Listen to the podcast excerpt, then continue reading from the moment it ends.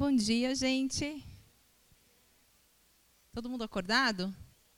Então tá bom. gente, o Dr. Carlos O'Hara teve um imprevisto, ele que geralmente faz abertura, então eu vou fazer a abertura hoje. O ensaio sobre o envelhecer é uma iniciativa que está acontecendo já há quase um ano e meio. É uma iniciativa do CRINorte, em parceria com a revista Ptari, com a Sociedade Brasileira de Geriatria Geronto de São Paulo e com o Hospital Santa Catarina. É, o objetivo dessa ação é a gente promover a discussão de temas relacionados ao envelhecimento, mas que fujam do binômio saúde e doença. Né? Então, a gente já abordou diversos temas aqui, economia da longevidade, já abordamos final de vida, já abordamos moradia, abordamos é, diversos temas que ajudam a gente a enriquecer as discussões. Hoje a gente vai falar de um tema bastante especial, que é inclusão e acesso digital na velhice. A gente tem três convidados uh, que atuam é, na linha de frente nessa área, fazendo coisas é, bastante interessantes. Então, eu queria chamar ao palco o Fernando Ceaceiro, ele é sócio-diretor da Inovação, é, é com MBA em Recursos Humanos pela FEA USP. Ele tem especialização em ROI Balance Scorecard, é psicólogo pela PUC São Paulo.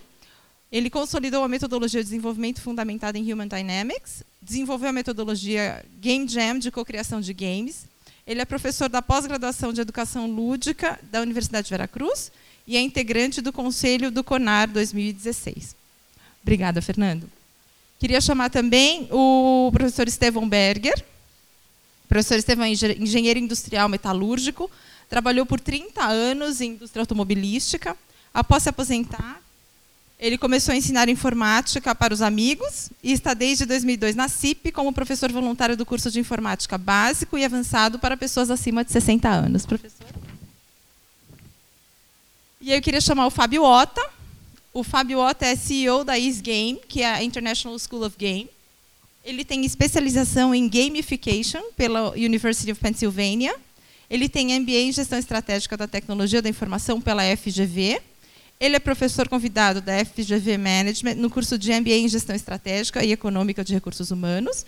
E é idealizador do projeto Inclusão Digital do Idoso, desenvolvido na JCI Brasil-Japão, em parceria com o Instituto Paulo Kobayashi desde 2003. Então, como vocês podem ver, a gente tem três especialistas aqui. Metade das palavras que eu li aqui eu não entendo, gamification, né, ROI. então, vai ser um aprendizado para mim também. Então, obrigada por terem vindo. Quem é, não, quem tem algum amigo que não conseguiu participar hoje, está sendo transmitido. Vai ser transmitido, Israel?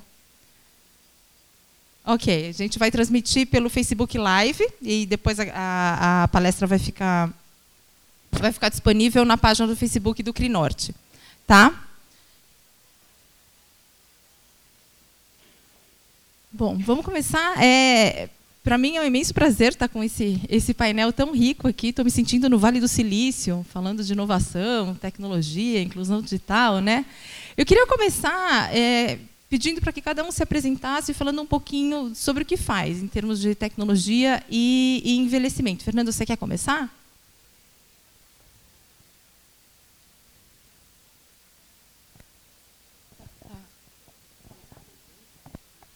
Alô? Agora vai. É. Bom dia. Tudo bem? É, bom, o que, que eu faço em termos de tecnologia? Né? Acho que eu tenho algumas atuações. É, a primeira que está muito relacionada aqui com, com o tema né, e com a presença é a virada da maturidade. Alguém aqui já ouviu falar? Conhece? Pouca gente conhece a virada da maturidade, então. É um evento que acontece. É uma boa oportunidade para você oportunidade. falar um pouquinho sobre a virada. É, entre esse ano, entre o dia 26 de setembro e o dia 1 de outubro, com um caráter de ter várias atividades na cidade inteira. Então, em hospitais, universidades, vão ter palestras, parques, exercícios. É uma virada, só que é uma virada da maturidade, é uma virada focada num público para o bem envelhecer.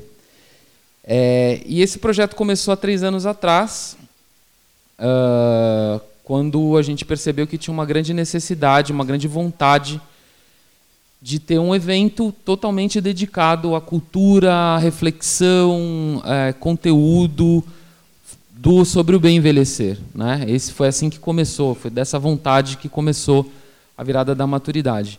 E eu, é, particularmente, né, eu junto com a Fernanda Gouveia, que trabalha com isso, foi presidente da Abras durante é, alguns anos, é, nós pensamos em como montar um evento é, que fosse marcante para a cidade de São Paulo e depois né, para outros lugares, se for importante para a gente também. É, e junto com isso, eu também tenho, há mais de 10 anos, eu tenho uma empresa que desenvolve games é, e games para aprendizagem. Né? São games para organizações, para instituições, para empresas, universidades, para diversos fins. E cada vez mais, né, hoje em dia, muitos dos meus clientes, né, dos meus, é, para quem eu desenvolvo isso, são pessoas é, que têm mais de 60 anos de idade. Legal. Então, essa tem sido a minha experiência. Perfeito, maravilha. Isso. Gente, depois vocês entrem lá no site da Virada da Maturidade, tem muita coisa legal. Já save the date, já guardem um espacinho aí na agenda para esse ano. Acontece quando mesmo? Do dia 26 ao dia 1 26 de setembro, setembro ao dia, dia 1 de, de outubro. outubro. Então anotem na agenda. É, professor Estevam, o senhor quer contar um pouquinho da sua experiência é, na CIP como, como professor de tecnologia para esse público? Bom dia, meu nome é Estevam, eu sou engenheiro e trabalhei muitos anos na indústria automobilística. Então, nós, na nossa geração, nós nascemos muito antes da, da era da informática. E eu, através da, da minha profissão, do meu trabalho, eu fui envolvido na informática desde o seu princípio. E conversando com amigos e, de, de, de minhas relações, eu verifiquei que pessoas de mais idade que não tiveram a oportunidade de se, de, de se conectarem com a informática têm um certo receio e até um, uma certa aversão pela informática. Muitos deles têm, têm medo do computador. Então, eu, eu tomei a mim a incumbência de, de tentar quebrar esse gelo dessas pessoas, é, mostrando da, da, da enorme utilidade que teria a informática para pessoas mais idosas. E transmiti essa, essa minha ideia à diretoria da CIP, que prontamente atendeu e foram instituídos, então foi criado cursos de informática lá na CIP para pessoas da, da terceira idade. E já, já existe esse curso já há 16 anos, já formamos várias centenas de pessoas e, para minha grande gratificação, eu vejo que a enorme maioria realmente aproveitou e está realmente usufruindo dos benefícios da, da informática.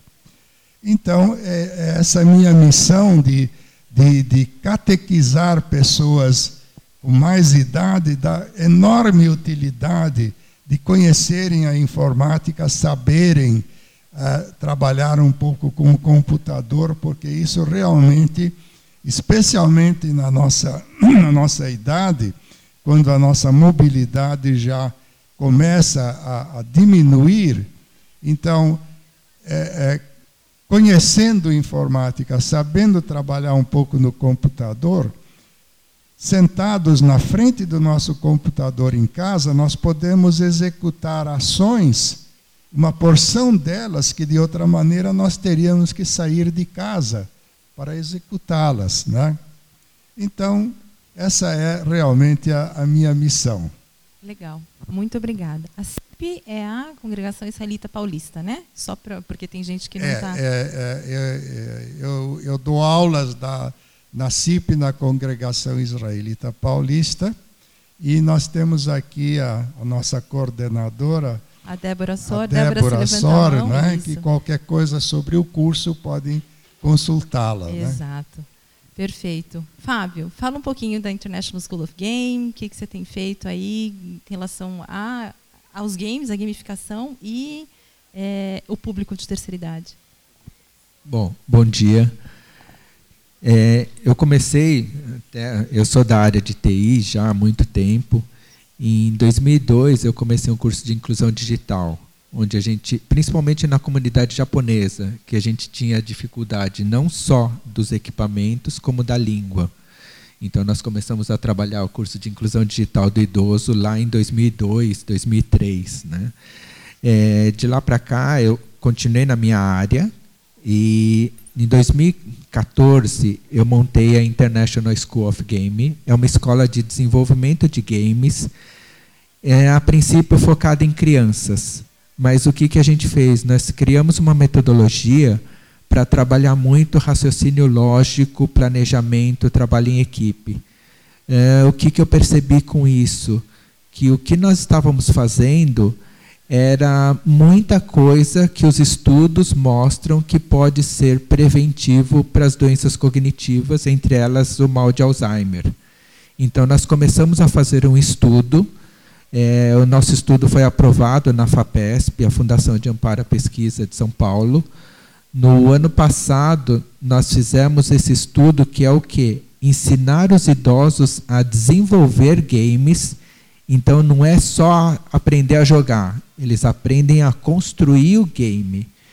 E com isso, a nossa pesquisa foi fazendo, os nossos pesquisadores foram analisando esses idosos ao longo do ano passado até o começo, nós terminamos agora em fevereiro, para mostrar o quanto eles melhoraram na parte de memória, concentração e qualidade de vida. Então, assim, o nosso curso que a gente roda agora, nós já temos mais de 55, agora mais 75 alunos, que eles começam a ver como um, não como um trabalho, não para virar um profissional de desenvolvimento de games, mas como um tratamento preventivo mesmo para as doenças cognitivas, entre elas o Alzheimer. Então, assim, foi aprovada, a gente conseguiu ver os resultados. Dentro dos nossos grupos, nós tivemos pessoas que fizeram o curso de inclusão digital, que eles mantiveram o nível cognitivo normal. Ah, as pessoas que aprenderam a jogar videogame, eles melhoraram, só o fato de jogar, eles melhoraram a parte de concentração, memória e qualidade de vida.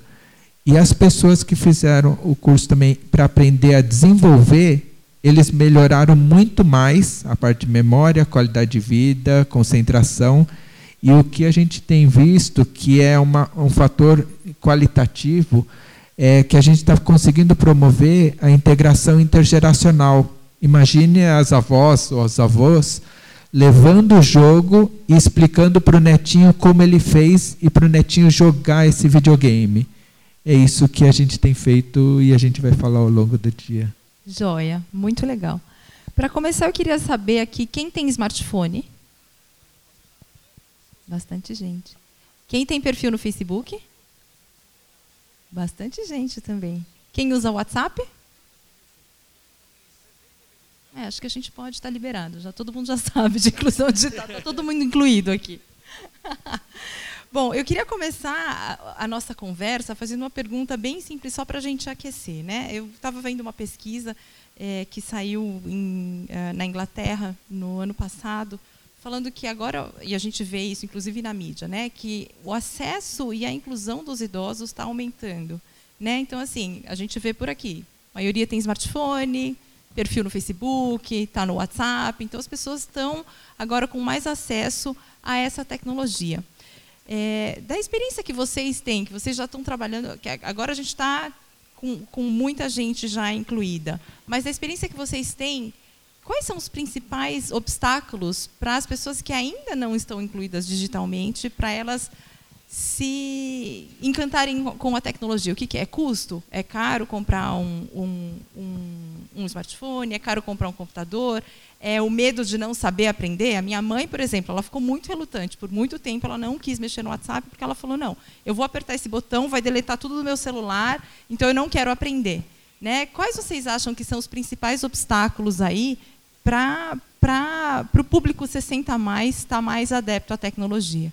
Professor, se o senhor quiser começar, porque o senhor está aí né, na linha de frente ensinando essa, essa, as, as tecnologias básicas, né? Qual, qual que é a sua opinião sobre isso? É, na, minha, na minha experiência, a maior dificuldade de pessoas com referência à informática é, é receio. É o medo de, ah, eu vou quebrar o computador, ah, eu vou estragar o computador. Ah, isso aqui é muito difícil. Isso aqui, ah, meu Deus, eu já estou muito velho para aprender. Ah, eu, eu, não, não, eu vivi todos esses anos muito bem sem o computador, eu não vou precisar mais dele. Essa, essa a reação que eu tenho às pessoas no início. Né? Então, essa é a grande dificuldade de quebrar este gelo e mostrar de que o, o computador, a informática, não é um animal é, é, raivoso, ele, ele é um bicho amigável. Né? Então, essa é a minha experiência. Legal. Fernando, é, você trabalha com games dentro de empresas e você tem um público 60 mais que é grande, que eu imagino que já tem alguma familiaridade com tecnologia, mas você também trabalha com a virada da maturidade, que promove ações também, algumas de tecnologia, com um público que é completamente diferente. Então, o que, que você vê aí nesses, nesses dois contextos, em termos de, de dificuldade para essa aproximação com a tecnologia? É, eu, uh assim, dentro do meu trabalho como profissional dentro das empresas, é, existe cada vez mais pessoas com mais de 60 anos ou meu e bem mais trabalhando ativamente e fazendo as coisas acontecerem.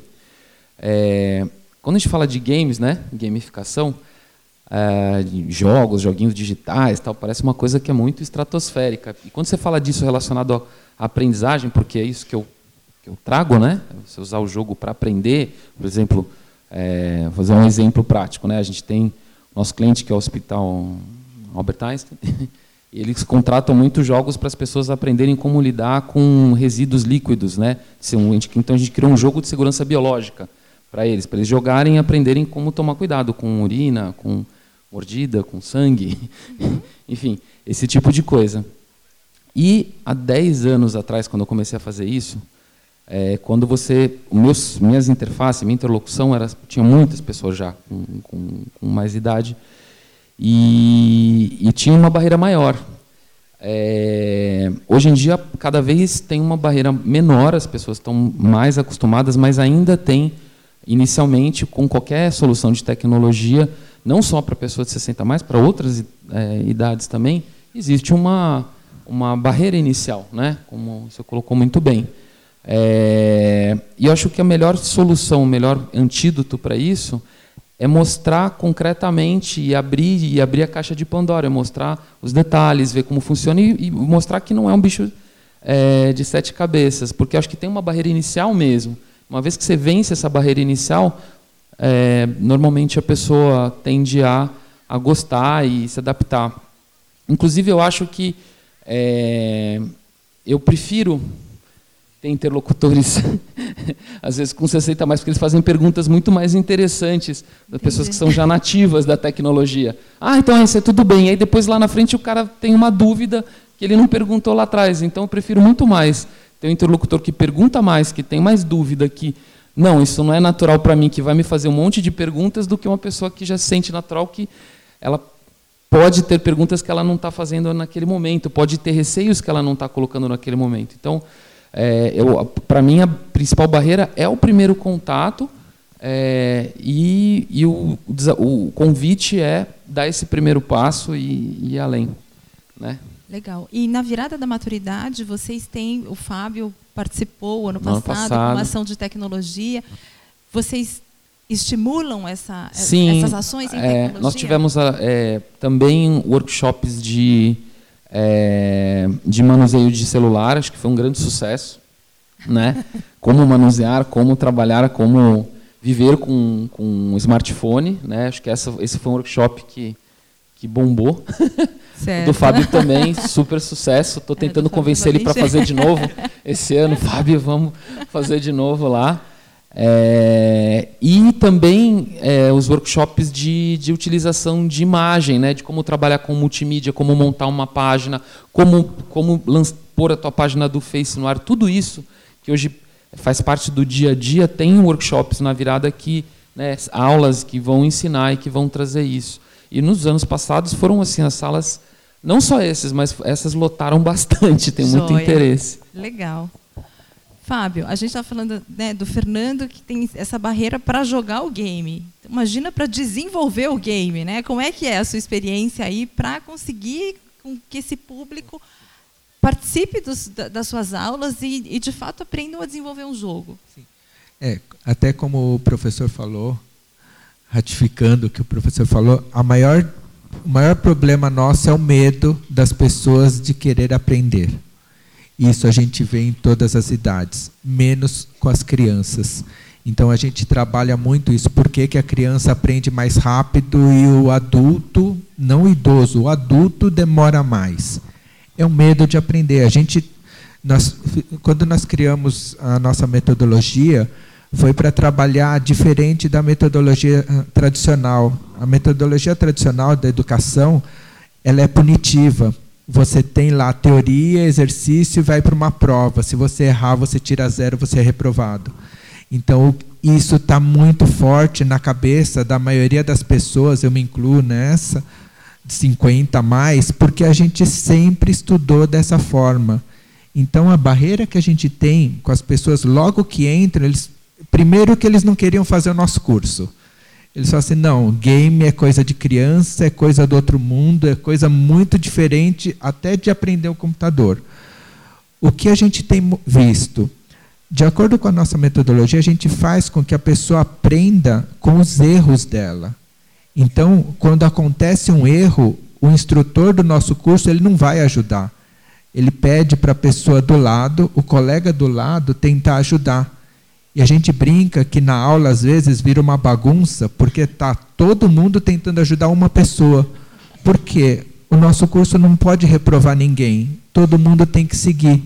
Então, com isso, faz com que você pense um pouco o que a outra pessoa fez.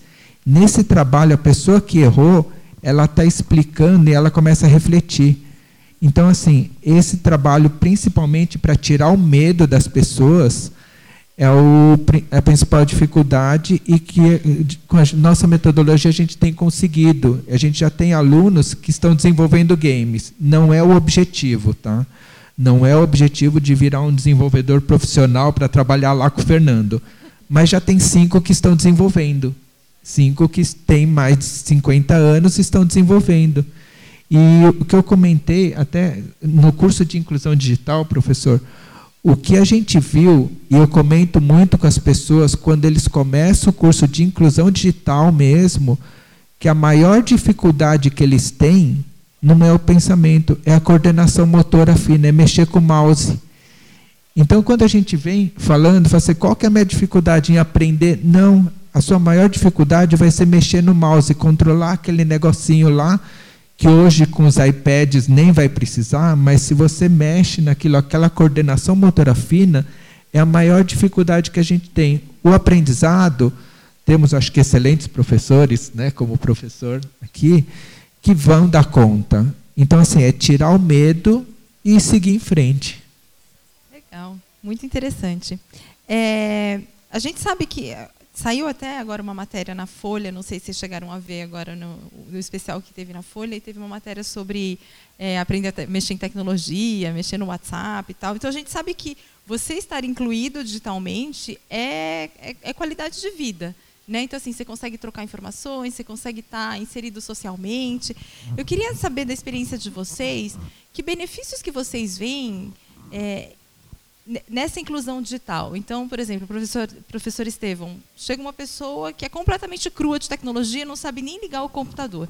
E aí, no final do curso, que benefícios que o senhor vê que ela teve de ter aprendido a mexer nessa tecnologia, tanto em termos de saúde, quanto em termos sociais, em termos eh, cognitivos? O que, que o senhor apontaria como os principais benefícios dessa inclusão digital?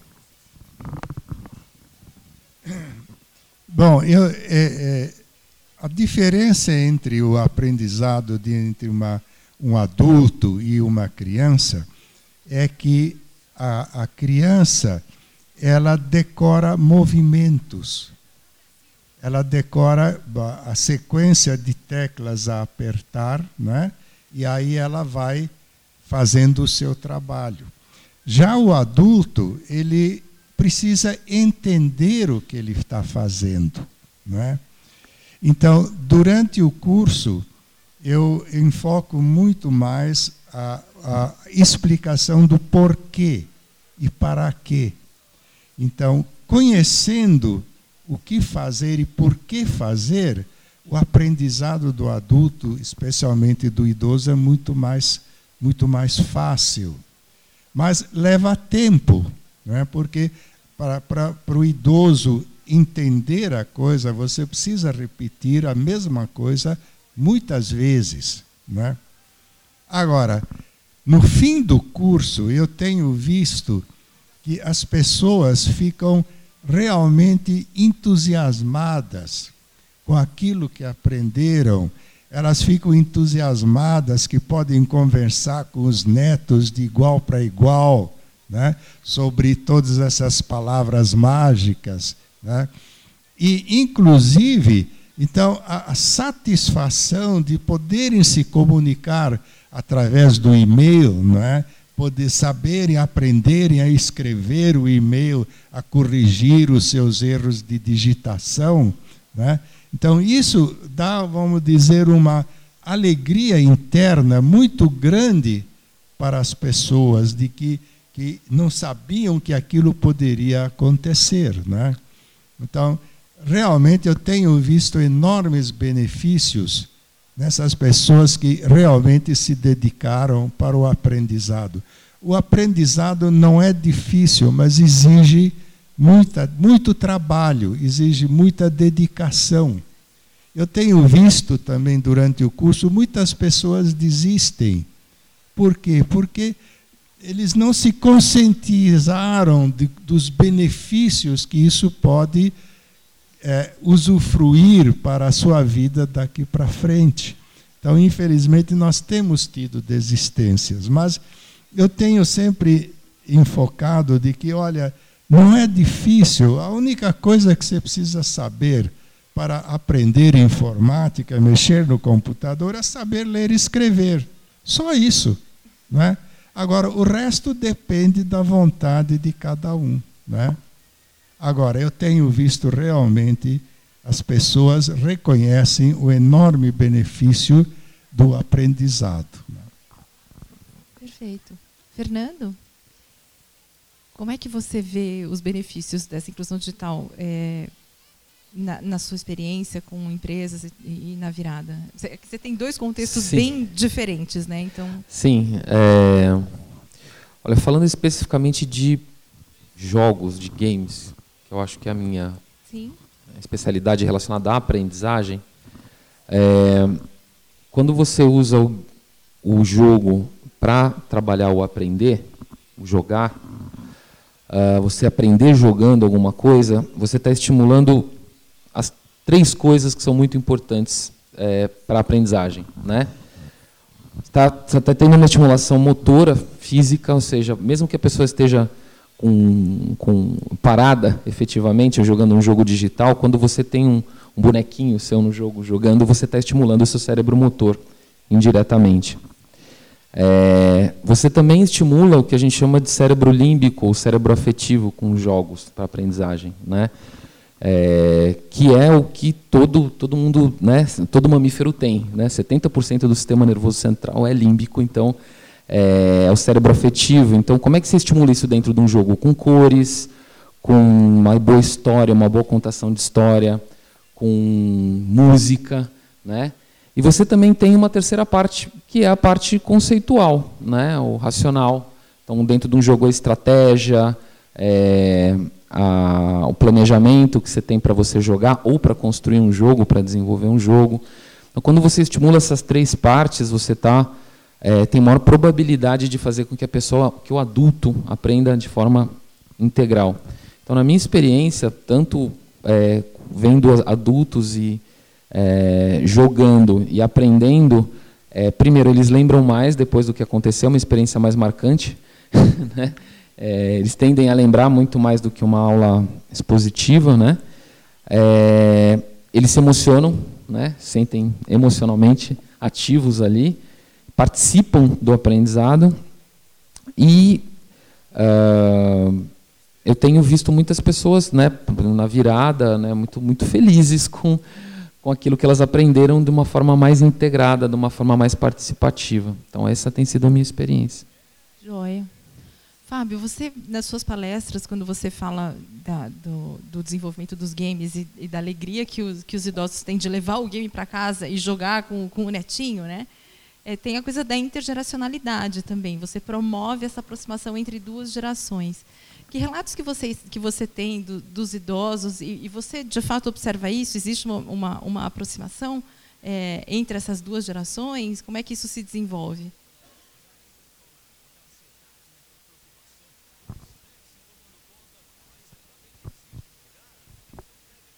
Oi. Bom, a gente tem isso provado que realmente existe esse estímulo e tanto no curso de inclusão digital quanto no curso de game, o que a gente tem visto é que a autoestima das pessoas tem aumentado muito.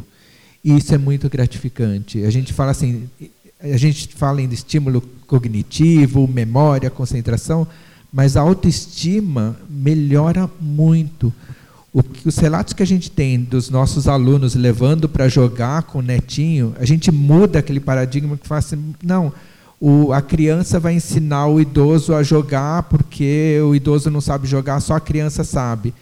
Quando a gente vê os relatos, assim, eles estão ensinando as crianças como jogar um videogame.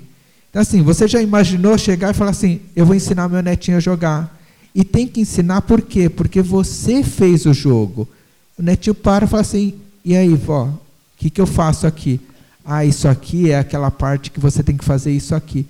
Então, assim, essa promoção, e a gente tem visto nos relatos dos nossos alunos, que não é só isso, é quebrar aquela barreira de falar assim, poxa, eu não vou falar de game. Não, vou conversar de game. A gente começa a explicar no curso quais os tipos de game, o que, que é aquilo, o que, que é esse mundo.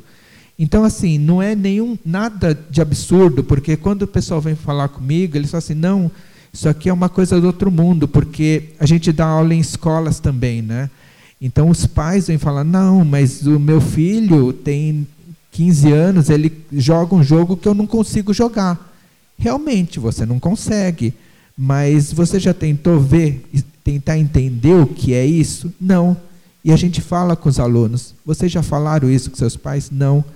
Então a gente tenta quebrar essa barreira e fazer até é muito difícil falar, mas tentar promover essa união entre a família.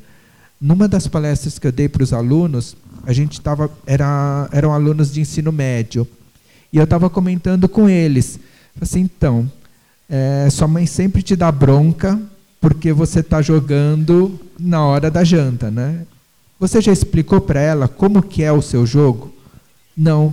E daí a gente fala para a mãe, você já tentou entender como que é? Não. Eu falei, então tenta entender, e isso eu falei para os alunos, assim, tenta mostrar que você está num jogo participativo com pessoas de vários lugares e que é como uma partida de futebol. Você não pode abandonar a partida e falar assim, opa, agora estou na hora de jantar, vou sair do jogo. Você está num jogo online. Entenderam? As crianças, sim. Foi assim, então vocês entenderam que se vocês jantam toda, toda noite, oito horas, 15 para as 8 não é horário de começar uma partida, porque você vai ou tomar bronca da sua mãe, ou tomar bronca da sua mãe, e vai ter que parar e abandonar seus amigos. Então, assim, isso é uma coisa interessante para as pessoas mais velhas também começarem a entender e tentar conversar mais sobre isso. Muito legal, promoção de diálogo, né? é, professor, eu queria, eu queria saber um pouquinho Quais são os, os, itens tecnológicos que os seus alunos têm mais curiosidade de saber? E o que seria um nível tecnológico razoável para uma pessoa se considerar digitalmente incluída? Por exemplo, a minha mãe. Minha mãe tem 67 anos e ela recentemente descobriu o YouTube. Então, tudo ela procura no YouTube. Então, ela faz aula de natação, mas ela não está nadando borboleta muito bem. Ela vai lá no YouTube e procura em chinês como nadar borboleta melhor. E aí ela vê um vídeo em que tem um professor chinês ensinando como nadar borboleta melhor. Mas tem conceitos que ela não consegue entender. Então, outro dia, ela fez um depósito no banco e o dinheiro não caiu por alguma razão. Ela ligou lá no gerente falando Eu fiz o depósito ontem e o dinheiro não caiu. Onde está meu dinheiro? Está na nuvem? Então, para ela, o conceito de nuvem é uma coisa tipo: como é que meu dinheiro está na nuvem? Entende? Então, assim, quais, o que, que é um nível tecnológico legal? Será que minha mãe precisa saber o que é nuvem ou não precisa? O que, que, a, gente, que, que a gente tem que dar para a pessoa poder se beneficiar das tecnologias de maneira é, que ela consiga funcionar melhor na sociedade? Bom, o, o, na minha opinião, o que é importante é explicar as coisas, não é? Ah, o que, que as pessoas, pelo menos eu tenho visto, têm mais interesse é navegar na internet. Esse é, vamos dizer, o, o, o ápice do, da, da vontade da pessoa. Ah, eu quero aprender informática porque eu quero navegar na internet. Ah, porque eu quero aprender a, a, a mandar e-mails. Não é? Então, essa, essa é, vamos dizer, o, o objetivo. Agora, nível tecnológico, isso, isso vem instintivamente. Quando a pessoa entende o que, que é um, um, um, um, provedor, quando a pessoa entende o que, que é uma, um site de internet, ou quando uma pessoa entende de que, ah, para eu poder escrever alguma coisa, eu preciso abrir um programa que se chama processador de texto. Né? Ou se eu quero fazer alguma, alguma folha de contabilidade, então eu preciso abrir um, um programa que se chama é, é, planilha de cálculo e assim por diante. Então, na realidade, com o, o aprendizado das bases, porque o importante no aprendizado é não mostrar, bom, agora aperte esse botão, agora vá lá na, na tela e aperte aquele ícone. Não, o que é importante é explicar os fundamentos, né? porque na realidade existe uma grande semelhança entre o que, que você está fazendo quando você está na frente do teu computador e a vida real. Porque você trabalhando com o computador, você está num escritório virtual. Você tem uma mesa de trabalho. Você tem um armário de arquivos, semelhante ao que tem na vida real. Né? Agora, existem diferenças. Essa, essa, o tamanho da tua mesa é gigantesco. Você vai usar só uma pequena parte da, daquela mesa para fazer um determinado trabalho. Agora, você fez o trabalho ou, ou interrompeu o trabalho, você precisa guardar esse trabalho. Né? Guardar aonde? No armário de arquivos. Então, no armário tem gavetas. Então, você, para documentos, você vai botar na gaveta documentos. Se é fotografia, você vai pôr na gaveta fotografias. Se é uma música, que a música também é digital, você vai pôr na gaveta das músicas e assim por diante. Então, na realidade, com o aprendizado, você vai adquirindo aquela, aquela, aquele conhecimento tecnológico, mas sem sentir. Né? Então, essa é realmente a minha, minha experiência. E o meu empenho no ensino é o porquê, é explicar os fundamentos. Né? Porque, como, como eu disse, a criança vai através dos movimentos. E se alguma coisa dá errado, aí começa a gritar: Vô, vem me ajudar. Né?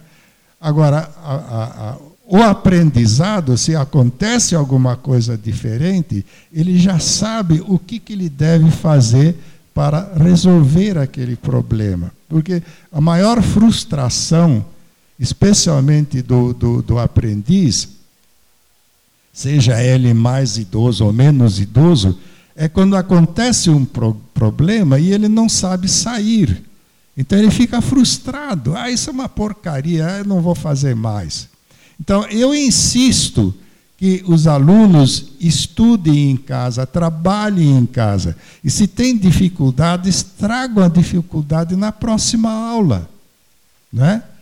Mas antes de desistirem, tente resolver o seu problema. Olhe as suas anotações que você fez durante a aula. Olhe a apostila, veja se tem a resposta na apostila. E, na realidade, quando você vem na aula e, e diz a, a sua dificuldade, eu explico, aí vai dizer: Ah, mas era só isso. Eu garanto que nunca mais aquela pessoa vai esquecer aquele comando.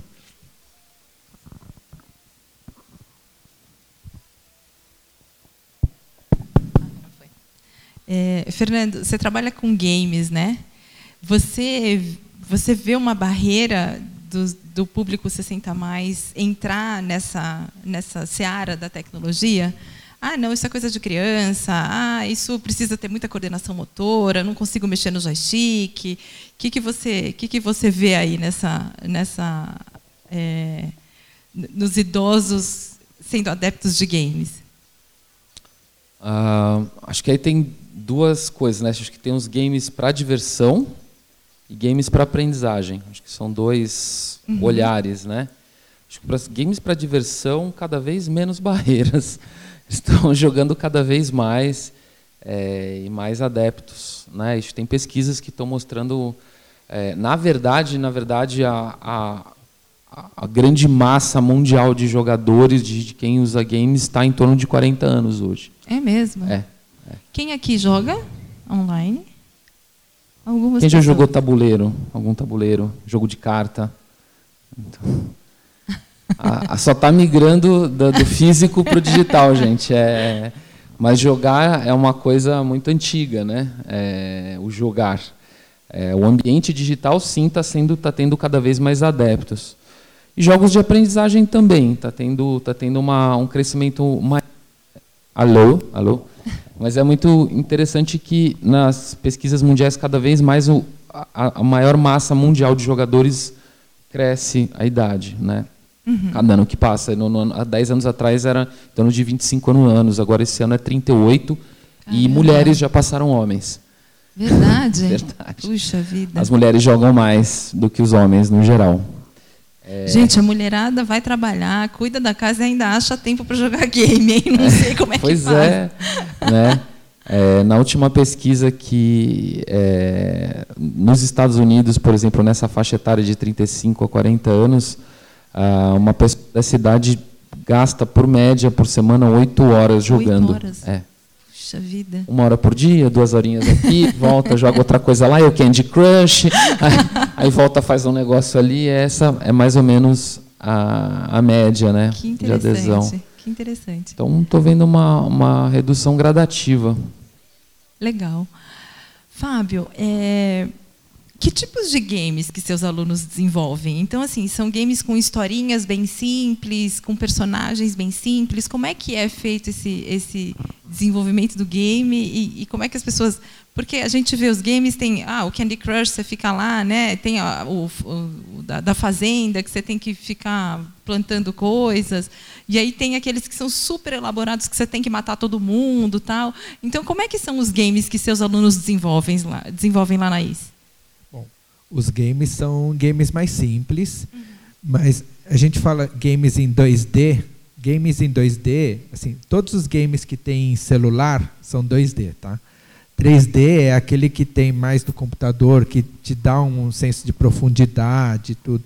Então esses games 2D, que era o Super Mario, daí a gente volta 20 anos atrás, na época do Atari, 20 ou 30 anos. 30 anos, eu acho. 30 anos, né? É que eu estou falando 20 para não mostrar tanta idade.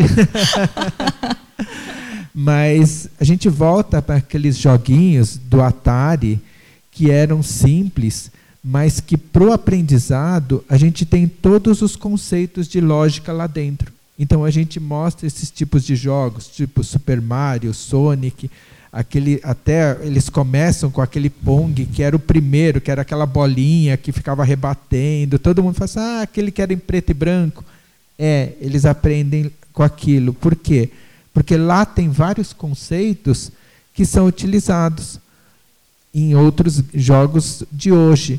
Então, assim, depois eles começam a fazer. Tem um pessoal nosso que já fez um mapa lá da Unicamp, onde tem todo um roteiro das aulas e daí ele vai, entra na aula, assiste uma aula, tem algumas coisas de cada aula.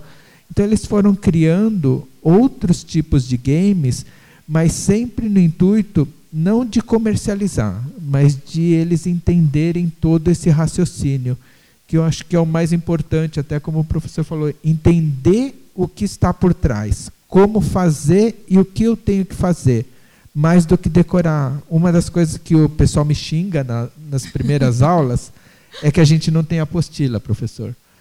A gente faz as pessoas pensarem. Assim, ah, não, mas é, eu não comando, eu esqueci. Tá bom. O que, que você quer fazer? O que você quer fazer, você vai pensar em como fazer. E daí entra no que o professor falou. A gente estimula a pessoa a pensar. Então, assim, são jogos simples, a gente Pode fala dar um exemplo simples, de algum jogo tipo Pac-Man? Tipo... Pac-Man, o Mario mesmo, que eu falei que é um jogo de plataforma, ele vai. Todo mundo conhece o Mario, Pac-Man. Aquele Super Mario, Pac-Man, que fica. O Pac-Man foi legal porque assim, teve uma, uma aluna nossa. De esquema estranho por aí. Né? Então, assim, é, você vê, eu já vi muitas histórias de, de, por exemplo, de senhoras que entraram, por exemplo, em sites de relacionamento e caíram em golpes. Porque não tem esse traquejo, não, não, não, não sabe. Né? Então, assim, ah, o cara está falando, já está falando com você há, há, três meses e tal, pô, estou precisando de dinheiro, e aí a, a pessoa dá o dinheiro. Então, existem muitos esquemas aí quando você abre esse mundo da tecnologia para um público que não está ainda tão preparado, tão street smart que a gente chama, né? Tão assim, é, enfim, preparado para essa, essas coisas. Como é que a gente consegue incorporar esse tipo de educação à, te, à educação de tecnologia também? Eu não sei se o senhor já chegou a pensar nisso ou se o senhor tem algum relato de algum aluno que falou Pô, recebi um e-mail do rei da Nigéria querendo me dar 5 milhões de dólares e pediu a minha conta. Então, assim, eu não sei se o senhor tem algum relato nesse sentido, de da pessoa se deparar com uma situação que é completamente inusitada. Eu não sei se o senhor já recebeu o e-mail do príncipe da Nigéria, eu já recebi milhões de vezes, o rei do Japão, sei lá.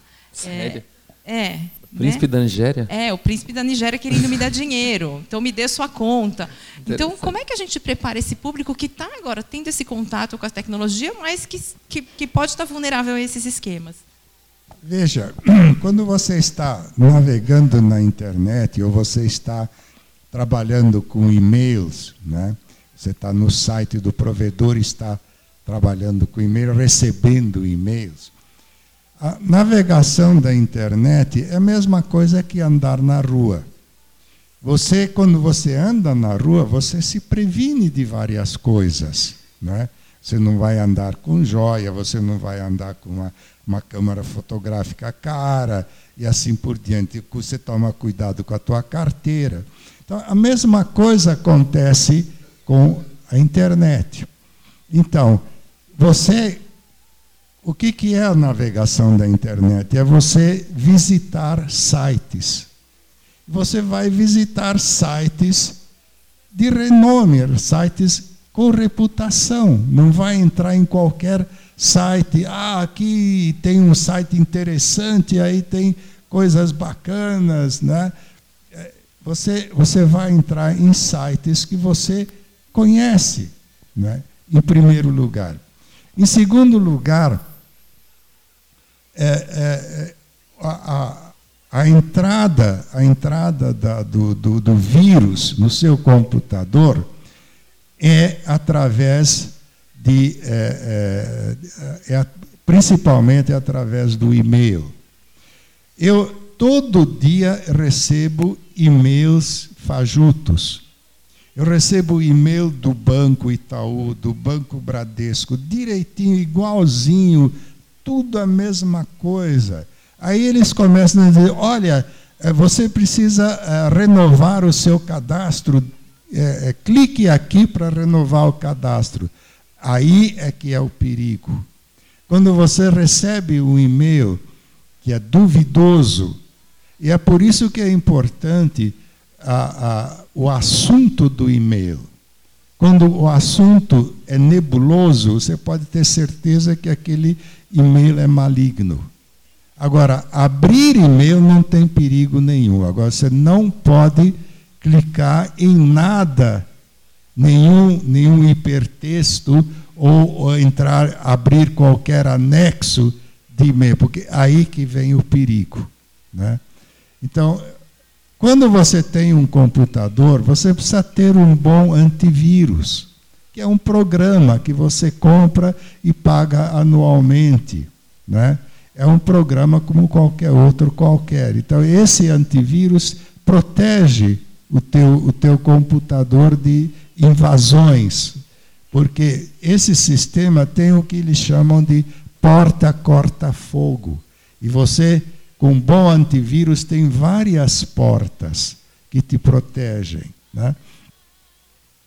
Então, o, o, o, perigo da internet, na realidade, depende de, de, do seu comportamento, de, da, das, suas, das suas salvaguardas. Eu, vou, eu não vou entrar numa casa é, é, de reputação duvidosa a mesma coisa, eu não vou entrar num site que eu não conheço. Né? Agora, eu vou entrar num site de, um, de, um, de, uma, uma cadeia de lojas importante. Eu posso entrar no site do meu banco, porque o meu banco gasta fortunas para proteger o seu, o seu assinante, né? o, seu, o seu correntista, porque é interesse do banco de que você faça as suas transações pela internet, pelo site do banco, do que ir até o banco. A mesma coisa com as, as lojas. As grandes lojas também gastam fortunas para proteger o seu, o seu cliente, porque muita, para a loja é muito mais barato você comprar pela internet do que você ir na loja. E muitas vezes o mesmo produto na internet é mais barato do que na loja. Né? Então, a, a, a, o seu comportamento na internet é o mesmo comportamento que você ter, tomaria quando você está andando na rua. Então você não vai andar num, num, bairro perigoso, você vai andar num bairro onde as ruas são mais seguras e assim por diante. As analogias são excelentes, né? Puxa. Posso complementar? É, assim, como o professor falou, tem que se tomar cuidado.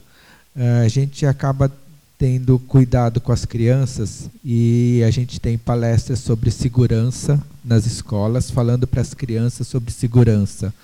Segurança não só na rua, na internet, agora com cyberbullying, com um monte de coisas.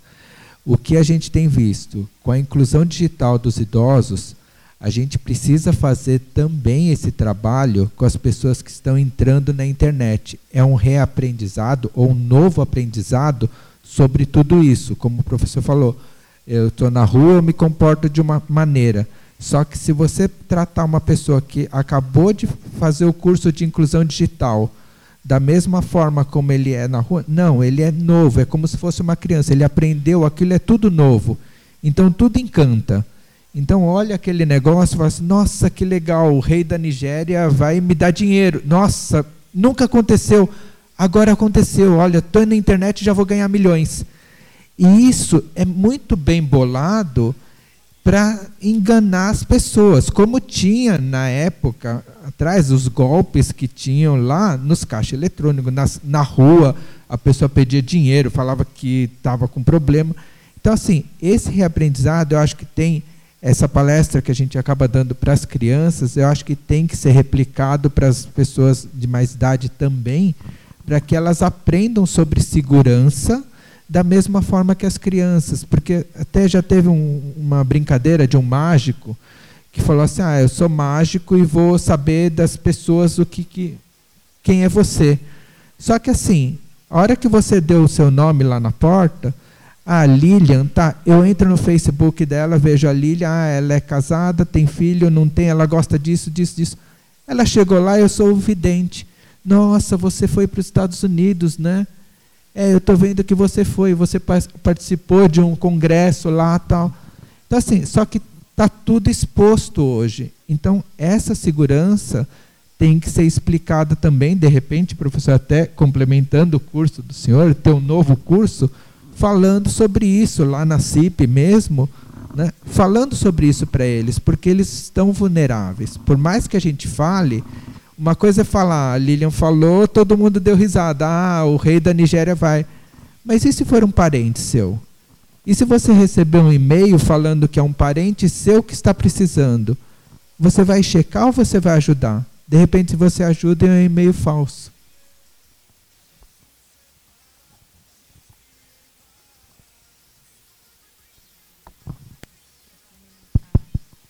É...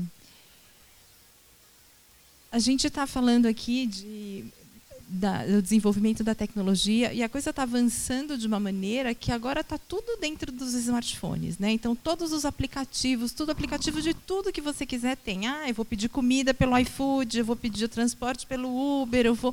E agora tem muitos aplicativos que ajudam a gente, por exemplo, a lembrar de tomar o remédio, a lembrar que ajudam cuidadores, por exemplo, a, a ah, precisa dar um remédio para o paciente ou precisa mudar de decúbito. Vocês veem isso como uma tendência e vocês veem os idosos se adaptando a isso, trabalhando com aplicativos, ou a gente ainda está num estágio muito precoce? Porque os aplicativos hoje já fazem parte da vida, principalmente do, do, do público mais jovem. Né?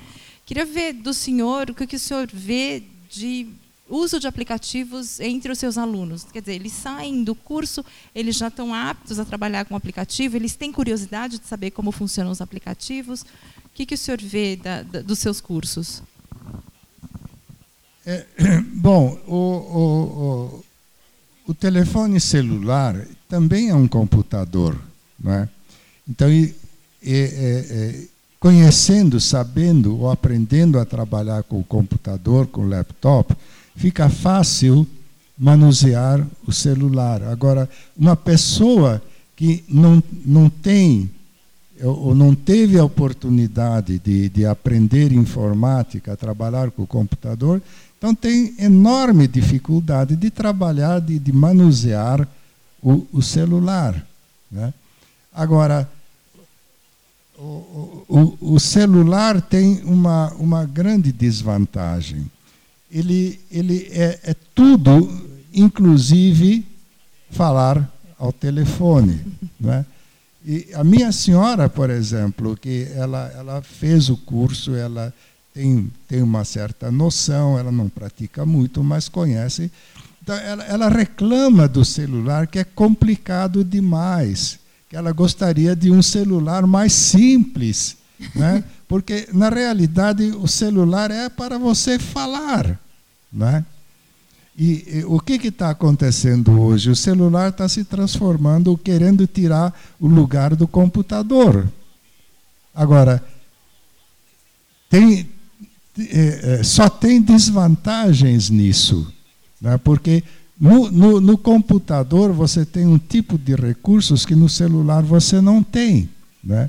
Agora, essa, essa, essa proliferação de, de, de aplicativos tem suas vantagens e tem suas desvantagens.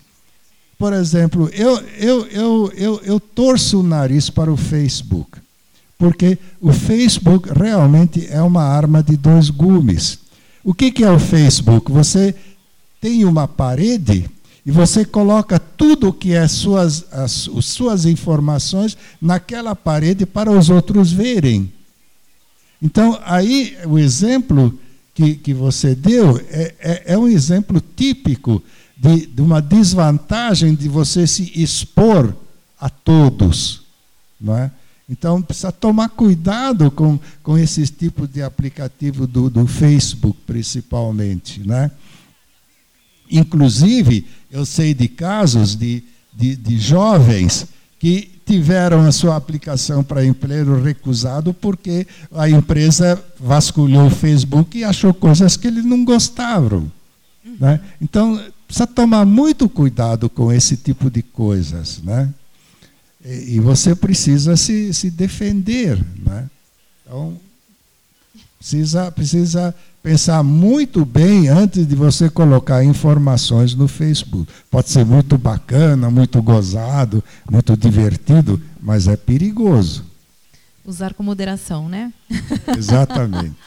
Fernando e Fábio, é, a gente vê, o, o, o, Fábio eu conheci lá no, no, no, CJE, né, lá na Fiesp, e a gente vê que a indústria está tá efervescente. A indústria de saúde está muito investindo na coisa dos wearables, né, coisa que você pode usar e tal, e, e dos aplicativos. Como é que vocês veem o crescimento desse mercado? A gente está a gente tá indo no caminho certo? Não estamos indo no caminho certo? A gente está fazendo a coisa coordenada? Porque também não adianta a gente criar um zilhão de tecnologias, mas não preparar o público para usar isso. Né? Então, como é que vocês avaliam essa, essa, esse crescimento no investimento da tecnologia, principalmente de wearables e, enfim, outras tecnologias para idosos?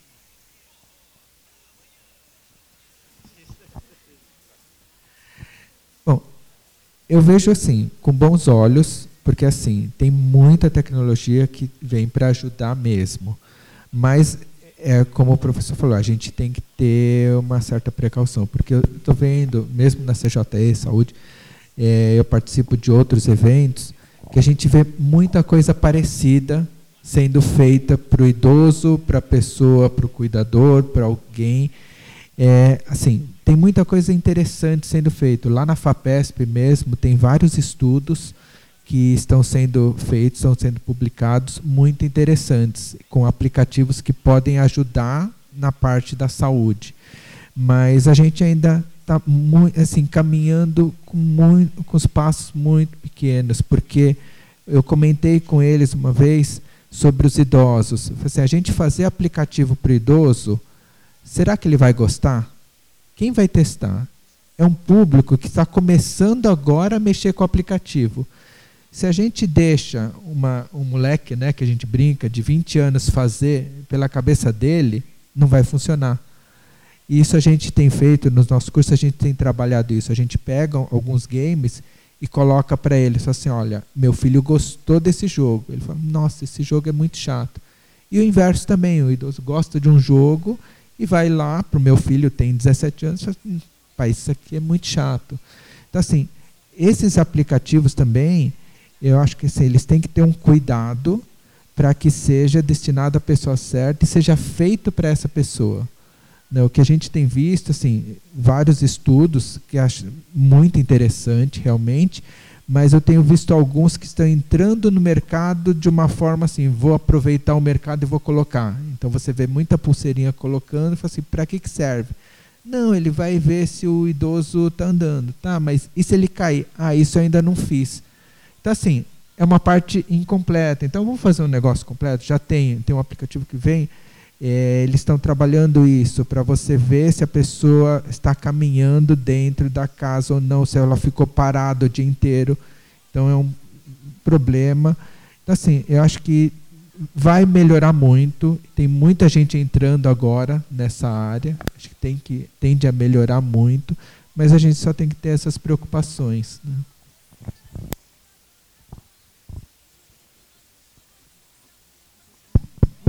Gente está tomando um baile dos microfones hoje. Você quer trocar com o professor? Ver se funciona. Alô, alô. É, acho que a tua pergunta tem duas, duas coisas. Acho que primeiro é uma existe uma um volume gigantesco de coisas sendo criadas. Funcionou? É a bateria. Acabou a bateria. É, tem um volume muito grande de coisas sendo criadas e o futuro é mobile, o futuro é celular. Ponto. Sim, daí para outras coisas, mas neste momento tá, o futuro está sendo apontado para soluções para celular. Né? É, o volume é gigantesco de coisas. E as coisas são criadas para celular, aplicativos, elas são criadas de uma forma um pouco diferente. É, se cria uma massa muito grande. Eu pego, por exemplo, uma, criadores de games para né, para celular. Eles criam, eles não se importam se eles vão acertar na mosca. Eles vão criando, criando, criando, criando, criando, criando uma massa, porque eles já sabem que dessa massa toda de aplicativos criados, uma parte vai dar certo, uma parte vai dar errado. Né? E eles juntam três soluções. É, uma, é, uma, é um volume muito grande de coisas que estão sendo criadas e talvez nem tanto a preocupação como você está colocando também, né? de, de, de ter assertividade, de acertar na mosca primeiro, mas de juntar um monte de coisa que ah, um volume de coisas que foi criado, né? um outro jeito de pensar na criação. É, e tem muita coisa feito que está sendo feita para para idoso, para terceiro, enfim, para acho que para tudo, Todos né? os públicos. Para né? tudo, tudo. É um vulcão de criação de, de soluções de aplicativo mesmo. Os microfones aí. né? É, a, essa forma da indústria de games fazer, assim, vou fazer um monte e de repente um dá certo. Na parte de entretenimento, funciona. E alguém vai ganhar milhões. A preocupação que a gente tem que ter, principalmente, é na área da saúde. E o que a gente vem falando dos games para a saúde, a gente vem fazendo alguns estudos de games, é assim, eu tenho um monte de games. Como que uma pessoa que não é da área, que não conhece, vai falar esse game faz bem para minha saúde ou esse não? Então a gente está começando um trabalho também para fazer essa seleção melhor, porque é o que você falou tem um monte de coisa entrando no mercado. Ah, tudo é game para saúde. Eu já ouvi muito. Eu fui na FAPESP e a gente falou assim: ó, tem um monte de gente fazendo coisa igual. Tá. Com base em quê? Como que, quem que está por trás disso? Tem um monte de game que faz um monte de coisa. Legal. Faz bem para a saúde? Não. Está provado? Então, assim, essa preocupação a gente tem que ter mesmo, porque é uma indústria que consegue produzir Exato. muita coisa rápida mas quando a gente entra na área de saúde, a gente tem que tomar cuidado. A gente está falando em saúde, está falando em pessoas idosas, que a gente está trabalhando com a saúde deles. Então, esses games, a gente vai ter que até trabalhar alguma coisa, né, Fernando? Para que a gente consiga fazer uma seleção e ter um crivo é. melhor sobre isso. O desafio é a qualificação mesmo. Né? A, a realidade é um volume monstruoso de coisas sendo criado. O desafio é qualificar. O desafio é você fala o que, que é bom, o que, que não é bom dentro dessa né, startup. 380 mil. Tá, põe um monte de dinheiro no negócio, legal, mas que, que vai para frente? O que, que é bom? O que, que serve? O que, que funciona?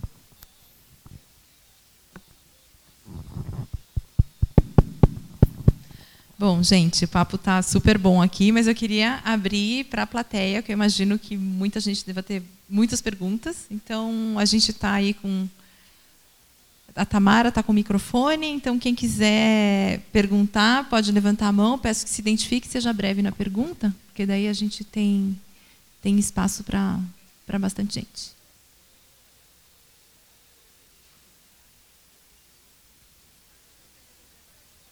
Esse não está funcionando?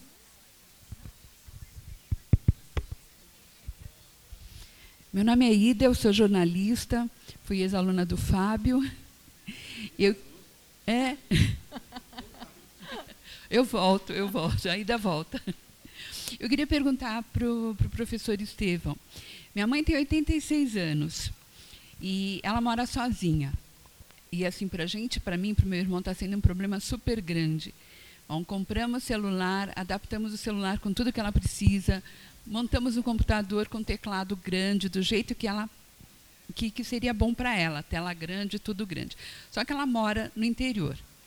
Então, assim, começamos a tentar ajudá-la, ensiná-la a, a mexer no computador. Não tem jeito. E assim, outro dia ela ficou nervosa com o monitor, apertou demais o monitor, acabou quebrando. Eu cheguei lá, estava piscando. Fazia duas semanas que ele estava piscando, ela não sabia como mexer naquilo. Quer dizer, eu tive que trazer para São Paulo e arrumar. Eu achei a forma do senhor falar muito didática. Né? Eu acho que ela entenderia né? Porque a gente começa a ensinar também, a gente começa a se irritar e, e, o, e o idoso também fica irritado e acaba. Então está lá encostado com o lençol em cima. Né?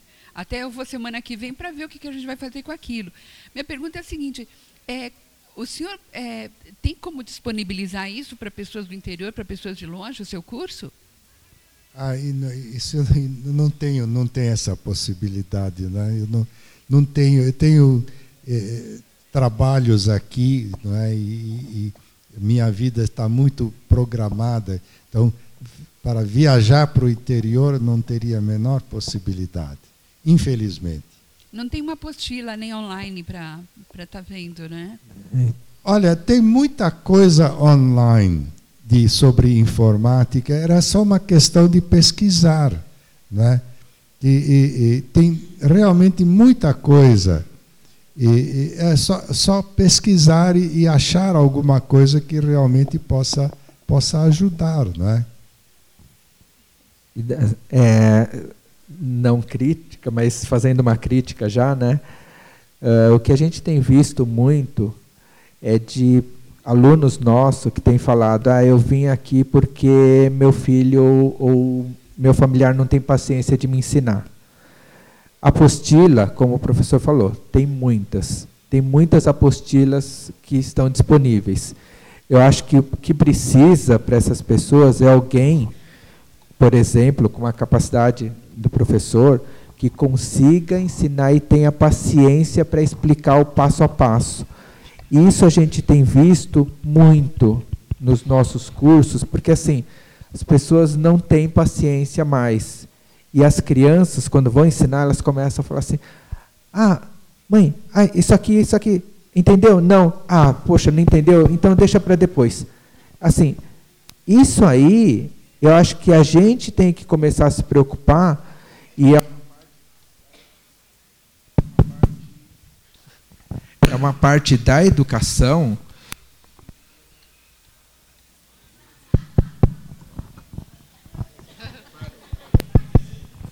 é uma parte da educação que a gente tem que tentar trabalhar com as crianças. Até teve um vídeo que fala sobre isso. Fala assim, Poxa, é um senhor fala assim, nossa, quando você era criança, eu falava dez vezes a mesma coisa para você aprender. Por que, que você não pode falar assim comigo? Sabe, é para a gente refletir um pouco também em como ensinar as pessoas mais velhas, porque é a mesma dificuldade que uma criança de um ano, dois tem. E a gente, quando é criança, a gente tem paciência, né? Então a gente começa a refletir um pouco para a gente ter essa paciência com as pessoas mais velhas.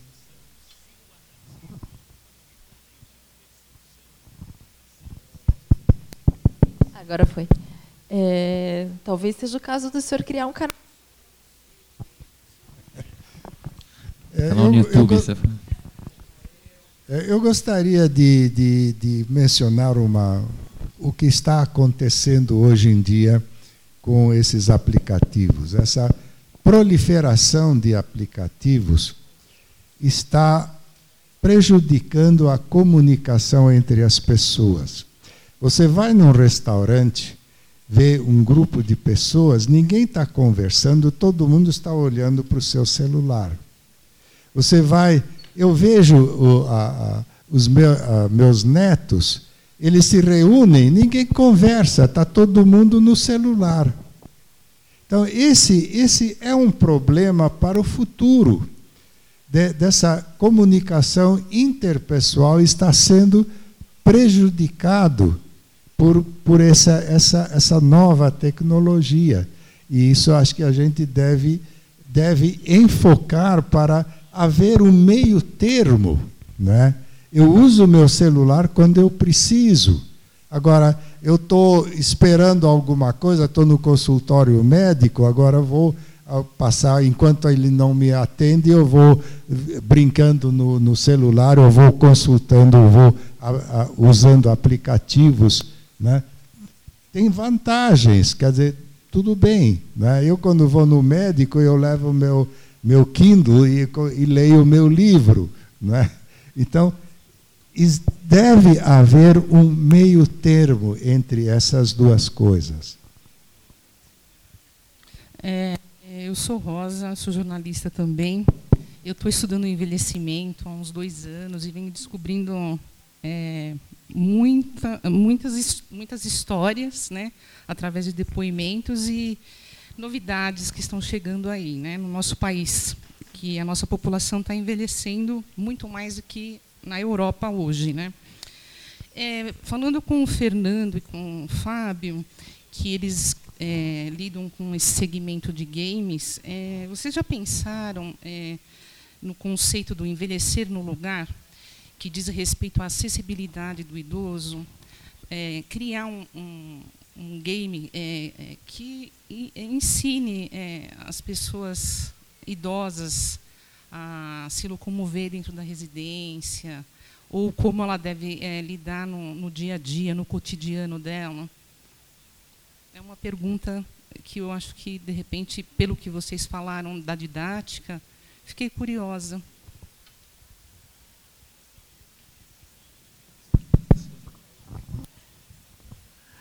Rosa, né?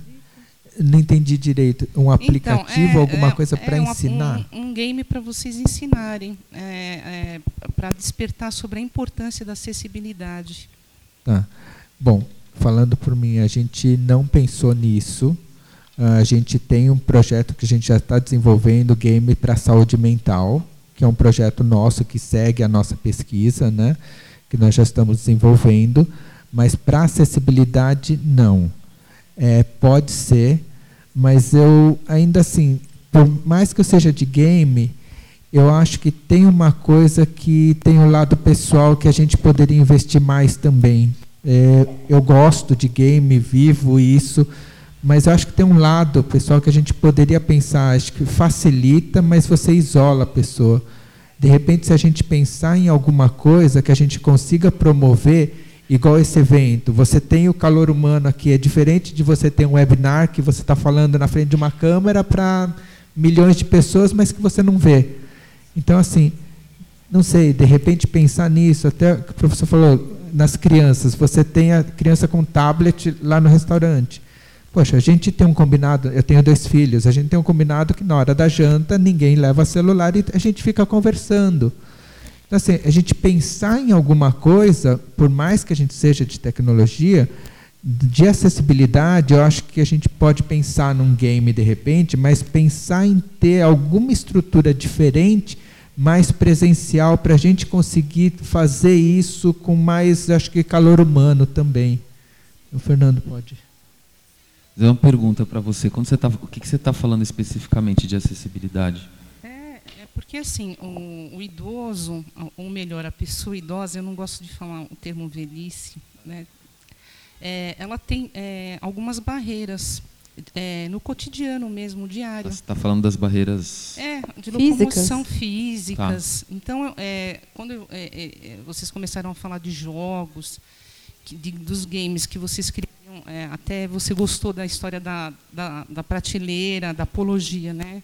Do comparativo do curso do professor Estevão, eu pensei, será que eles, de repente, não criariam uma maneira da pessoa idosa ter um, um jogo, mas até o Fábio também respondeu em parte, para facilitar o cotidiano dela? Porque é, realmente é, algumas situações são muito críticas. Né? Então, eu penso até é, num lado é, social e também no lado da saúde, né? porque tem a ver. Sim. Ah, nós nunca pensamos, né? Estou com o Arthur aqui, que é da inovação, tá ali também sobre. Nunca fizemos um jogo sobre isso. A gente lá desenvolve 18, 20 jogos por mês, mais ou menos. É, é, mas é uma coisa para se pensar. E, e hoje muitas coisas das coisas que a gente faz a gente tem são soluções que a gente chama de híbridas, né? Então você tem um jogo e tem alguma coisa que é presencial também, né? Que inter, interage com a realidade, com, com contato humano, como o Fábio está colocando. Então, é uma coisa para se pensar. É, mas eu gostei bastante da sugestão do Fábio mesmo. É muito interessante. Obrigada pela, pelas respostas. Mais alguma pergunta? Aqui?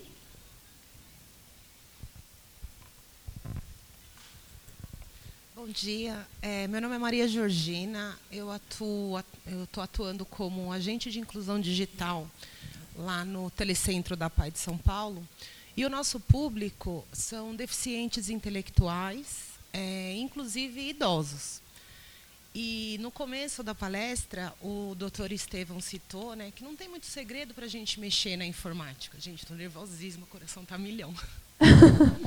não, tem, não tem muito segredo, basta apenas a gente saber ler e escrever, que o computador mesmo vai dando as dicas, vai desenvolvendo lá, a gente consegue mexer. Só que para essas pessoas que não têm a leitura e a escrita, seja por causa da, da deficiência, se tem algum aplicativo, se tem alguém desenvolvendo aplicativos nesse sentido, dela conseguir entrar no seu e-mail, navegar na internet, sei, através de desenhos, de cores, tem alguém interessado, assim, focado nisso? Algum parceiro que a gente possa procurar para poder trocar ideias, para facilitar lá o nosso trabalho? Inclusive, a metodologia do professor é semelhante à nossa lá, que é aquela de ensinar direitinho, como pegar no mouse. Até as analogias eu achei iguais, que é a da gaveta, do armário, de quando você acorda, é a mesma metodologia que a gente ensina. Tanto o, os acompanhantes, né, que são as pessoas que não têm deficiência, quanto os próprios deficientes. Então, eu, eu percebo que a gente está numa linha certa, está no caminho certo, só que a gente encontra essa dificuldade aí com a leitura. Será que tem algo que vocês possam indicar? Vocês conhecem alguma Falar coisa? sobre Tem, isso? é, depois, se você quiser, contato assim, tem uma entidade que trabalha com crianças deficientes também, e eles estão usando um aplicativo para comunicação entre essas crianças e as pessoas. Eu não lembro o nome, mas eu tenho contato da entidade, eu te passo, porque eles até contataram a gente para desenvolver. Eu falei, não, eles já têm isso, já tem um aplicativo no mercado que faz esse trabalho tá? de comunicação entre as pessoas. Eu não lembro o nome agora, mas daí você deixa o seu contato, eu falo com eles, eu te ponho em contato com essa associação que eles estão trabalhando com esse aplicativo. Ah, ok. Fico bem agradecida. Professor, o senhor já trabalhou com, com idosos que, enfim, não sejam alfabetizados ou que tenham problemas de leitura? Porque o senhor colocou isso como um, um, um dos fatores que ajuda né, no aprendizado. Tem que saber ler e escrever. E como é que faz? Quem não sabe ler e não sabe escrever? É, é, por exemplo, eu, eu dei, dei aulas, das mesmas aulas de informática numa outra, outra instituição, e lá eu tive um aluno com síndrome de Down. E, por incrível que pareça, ele aprendeu. Aprendeu, levou mais tempo, teve mais dificuldade, mas ver a, a- a expressão de satisfação, de alegria quando ele aprendia alguma coisa, era uma coisa extraordinária. né? Agora, a minha experiência é de que para aprender informática tem que ter um mínimo de grau de educação. Pessoas que têm dificuldade de redação, que têm pouca escolaridade, é, é, realmente têm enorme dificuldade de progredir desse campo. Então, esse é um problema sério que eu, na minha experiência, não sei como resolver. Né? É, é, como ensinar pessoas é, de, de, de baixa escolaridade, que têm dificuldades em redação, que têm dificuldades de interpretar aquilo que estão lendo, né, como ensinar informática. E, e- e eu acho que essas pessoas teriam mais facilidade de manusear o celular, porque no celular os próprios aplicativos já ajudam a, a- executar certas tarefas. Né? Ao passo que na- na- na- no computador aí a coisa é- já é, é mais difícil. Né? Então, esse, esse é um, um, proble- um, um, um- ponto onde precisa, precisaria se eh, eh, estudar e fazer pesquisas como eliminar essa deficiência né, dessas pessoas. As pessoas têm dificuldade, então teria que ter alguma coisa mais automatizada e mais é, é, é, é, direta para elas poderem se, é, é, se defender, poderem agir dentro desse campo. Joia. Ok. Muito obrigada. Mais alguma pergunta? Aqui. Aqui? Oi, bom dia. Ah, nós somos de Barueri e, e assim, ah, nós temos um grupo de alfabetização, pessoas que ainda estão aprendendo a ler e escrever, e fizemos uma parceria com um professor que é de informática, e eles aprendem a ler e escrever através do computador. E, e aí tem um- alguns jogos que o professor usa de cores, de assim, o professor é meio tímido para falar, então ele não quer falar. Mas assim, e tem sido bastante. Nós começamos esse ano, era um projeto que nós gostaríamos já de desenvolver. E, e aí esse ano nós fizemos essa, essa parceria. Eles têm aula uma vez por semana. São pessoas que estão. é, eu sou professora de alfabetização. Ah, aí eles têm aula de alfabetização comigo durante a semana e às sextas-feiras eles vão para aula de informática e aprendem a ler e escrever uh, operações matemáticas básicas de as, as, quatro operações básicas também que ajuda também tanto na alfabetização quanto no, no acesso e a ideia era exatamente trazer pessoas que nunca tiveram contato com o computador que, e que não soubessem a ler e escrever então é uma turma especial e tem dado super certo. Então eles aceitam, inclusive o grupo que, nós trouxemos de Barueri são esses alunos que estão aqui. Né? Então são pessoas que não sabem escrever ainda. Então dá certo, é bem legal. E aí uma coisa que me chamou a atenção aqui que para mim game sempre foi jogo de joguinho, nunca não, não, não conciliava game ah, com a questão assim do, do aprender também. Né? Então, é assim, eu só queria colocar que isso acontece. Foi uma experiência que nós colocamos em prática esse ano. Tá? Obrigada. Excelente. Aí, talvez dê para fazer uma ponte aí. Não, não são deficientes, né? Ah, a gente que está aqui. Aqui, tem mais uma pergunta?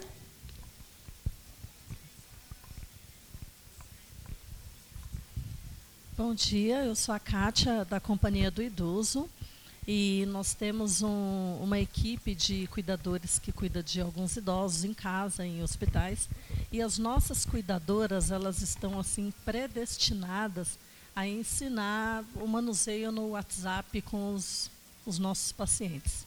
E tem sido uma coisa muito bacana, porque algumas vezes eles acabam ficando 24 horas ou 48 horas em hospitais, precisam entrar em contato com seus familiares. E o WhatsApp, com a sua cuidadora, é que vai fazer esse, essa ligação. Tem sido muito bacana. Então, assim, quando você, é, Fabiota, disse da paciência, é, realmente a, a família ela acaba perdendo a paciência, a gente não sabe em que lugar do mundo, mas ela perde. E o cuidador ele tem esse carinho ele acaba fazendo esse trabalho com os nossos pacientes. Tem sido um trabalho bem bacana. Desculpa, Legal. só assim, só corrigindo um pouco o que eu falei, não é que a família perde a paciência, Sim. assim, tá? Porque a gente já tem alguns estudos, inclusive na, no Abras, que é a Associação Brasileira de Alzheimer, que os cuidadores das pessoas eles têm que ter um, até um tratamento por, pela dificuldade que eles têm de tratar as pessoas, os parentes próximos, né? Sim. Então assim é um outro caso, uhum. tá? Que assim não é que ele perde a paciência porque ele quer, é porque é muito forte a pressão por outros motivos também. Então ele acaba precisando de ajuda de cuidadores profissionais. Inclusive esses cuidadores profissionais também precisam de ajuda para ter um tratamento para conseguir lidar com todas essas pessoas, né? O que eu só comentei é que assim, a gente precisa ter um pouco mais de paciência, mas no dia a dia mesmo é guardar uma hora, duas por semana, por mês que seja, para fazer isso. Tá? Não é generalizado, é, senão. Não, desculpa, eu não quis passar essa imagem. Tá. Não, eu só estou reforçando uhum. para não ficar uma imagem. Imagina. quem quem é, mais aqui? aqui? Oi. É, Lilian Chibata, grata pela experiência aí compartilhada pelos três. E eu gostaria de primeiro ao professor Estevam se o seu curso, tanto o básico quanto o módulo 2, se isso é disponibilizado ao público, porque eu entrei aqui na congregação israelita, né, que é uma ONG, mas eu não encontrei nada a respeito do seu curso. Talvez eu não tenha procurado de forma adequada. Enfim, então como é que se isso é disponibilizado ao público e como é que as pessoas acessam esse curso? E depois em relação aos games, é, se vocês dois que trabalham com essa questão do, dos games de aprendizado, enfim, e de, de lazer também, né? É, se isso está disponibilizado no formato de aplicativo para as pessoas acessarem pelo smartphone, enfim. Essas duas perguntas. Grata. Débora, você quer falar, falar primeiro? primeiro? Bom, é, em nome da congregação israelita, agradeço né, o convite, parabéns para todos. Assim, a, o curso de informática ele é aberto ao público. Quem que perguntou? Que eu estava de costas não vi. Ah, desculpa. É, ele é aberto tá, ao público em geral. Para fazer é, o pré-requisito é ter computador em casa ou notebook para poder fazer as lições que o professor passa. É, como nós temos um limite de vagas, porque são só nove computadores, temos duas turmas, então é preciso fazer uma inscrição por telefone. Se vocês quiserem anotar, o telefone é 28 08 62 11 28 08 62 11. Então, é feita uma inscrição por telefone e, é, e são vagas limitadas. Tá? Quem não conseguir a vaga na turma, a gente já faz a, a lista de espera para a próxima turma. O curso é gratuito? O curso é gratuito. A única coisa que é pago é a apostila, no valor hoje de R$ reais, que a pessoa fica com a apostila para ela. Tá? O nosso professor também ele é voluntário, que a congregação é uma instituição beneficente. Então, o professor Estevão ele é voluntário né? E, e, na verdade, esse dinheiro fica mais para a gente fazer a manutenção dos computadores. Tal. São nove alunos por turma. Tá bom? Obrigada, Débora. Professor, o senhor quer acrescentar alguma coisa? É, Débora, são, são, é, nós temos no momento oito computadores funcionando. Como eu dou duas aulas, uma em seguida a outra, então são 16 por turno por, por curso. Né? Tá bom. A gente vai providenciar. Fábio. Bom, respondendo ao nosso curso, ele não é online, ele é presencial. A gente tem uma unidade na, no Alto da Lapa e a gente trabalha em parceria com algumas entidades ou centros de convivência. Por exemplo, a CIP, a gente vem conversando se consegue levar o curso para lá ou outras associações a gente leva. O curso não é online, inclusive pela metodologia nossa, já falaram e assim, a gente eu sou contra o curso online para esse tipo de aprendizado que a gente promove e para essa interação entre os alunos. Então assim, já existem alguns cursos online, mas para os idosos do jeito que a gente trabalha, a gente prefere fazer o presencial. Tá bom? Fernando, você quer acrescentar alguma coisa? Tem que ter? Oi. Tem no nosso site, é que a gente não está com o telefone porque é um espaço de co que a gente está. Pelo site é isgame, isgame.com.br. .com.br. Daí lá tem nossos contatos por e-mail, tudo, e a gente está vendo com algumas entidades para ter o curso agora em julho, outros novos cursos. Tá bom? Você perguntou sobre aplicativos, né? Eu acho que é, o que a gente vai ter esse ano é o aplicativo da virada, da maturidade, que vão ter várias coisas lá. É, e aí é o virada da maturidade de tudo junto.com.br. Vocês vão ver, só que ainda não está não tá pronto. O aplicativo está em desenvolvimento. Alguém tem mais alguma pergunta? Oi, senhora? Eh, bom dia. Meu nome, é, meu nome é Marlene. Desculpa que eu estou com a voz péssima, muito rouca. Uh, eu fui alfabetizada, entre aspas, aos 76 anos de idade. Eu, aquela história que eu não sabia onde era o botão, a tecla que ligava o computador. Moro sozinha, então os filhos e netos, cada um na sua vida, e a gente tem essa dificuldade, como tem até hoje que meu computador está parado por alguma coisa boba que eu não sei qual é. E fiquei encantada com a palestra do Dr. Estevam e dos outros palestrantes maravilhosos. E sem planejar, que eu nem sabia direito qual era o tema hoje, eu queria divulgar onde eu fiz essa alfabetização, entre aspas. É, já ouviram falar da Fundação Sérgio Contente? É na Zona Leste, é destinada só a idosos. Ele construiu um local com, com os computadores, tem os professores, tudo gratuito é uma alfabetização só para idosos. Certo. E esses detalhes que o professor deu, fiquei encantada com, com o modo dele, que ele vai de encontro às nossas necessidades. Nós somos completamente diferentes dos jovens ou, do, ou, do, ou da criança. Precisamos de toda essa minúcia, esses detalhes que o professor deu. Então, essa, essa Fundação Sérgio Contente fica pertinho do shopping Tatuapé, se interessar para alguém que mora na região, uma travessa da rua Tuiuti, na rua Tijuco Preto 230, mais ou menos. Da Escola de Informática, a placa, é tudo gratuito. Aliás, bem ao, bem ao acaso, sábado agora, na Globo, no programa da Angélica, Estrelas Solidárias, vai aparecer parte do nosso trabalho. Porque, além da, da informática, ele, ele, ele criou uma coisa inédita. Pizza gratuita. Pizza. Porque ele fala que arroz, feijão, pão, um mendigo, um, um pedinte, qualquer um, aqui em São Paulo ninguém morre de fome. Agora a pizza, ele diz que é a pizza para quem, é a festa para quem não tem festa. Então a pizza é servida quentinha, sem limite, quanto, quanto quiser, quanto precisar. Então a Globo se interessou por esse trabalho da pizza, foram lá, filmaram e vai passar agora sábado, às, acho que às 14 horas, no programa da Angélica Estrelas Solidárias. Então, com certeza, vai ter divulgação dessa fundação que muita gente não conhece e muitos idosos precisam, que eu não faço ideia onde, qual é o endereço do professor. Então, o nosso, sendo na Zona Leste, seria muito interessante para os moradores da região. Muito obrigada. Legal, muito obrigada.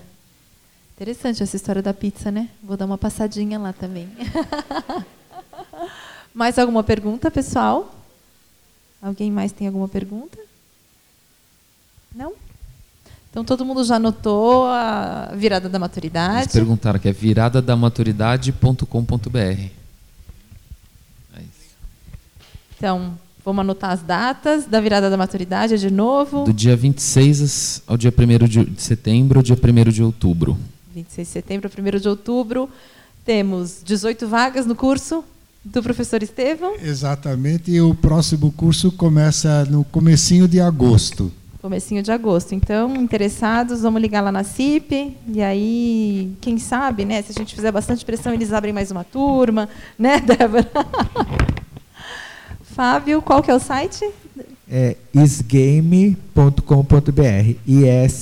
isgame.com.br, e a gente está abrindo turma em julho agora. Legal. Então, para quem quiser aprender a desenvolver games, tá aí sgame.com.br. Gente, muito obrigada por terem vindo hoje. Ficamos muito felizes. Mês que vem tem mais. Está todo mundo convidado. Fernando, professor, Fábio, muito obrigada pelo, por, por terem aceitado o convite.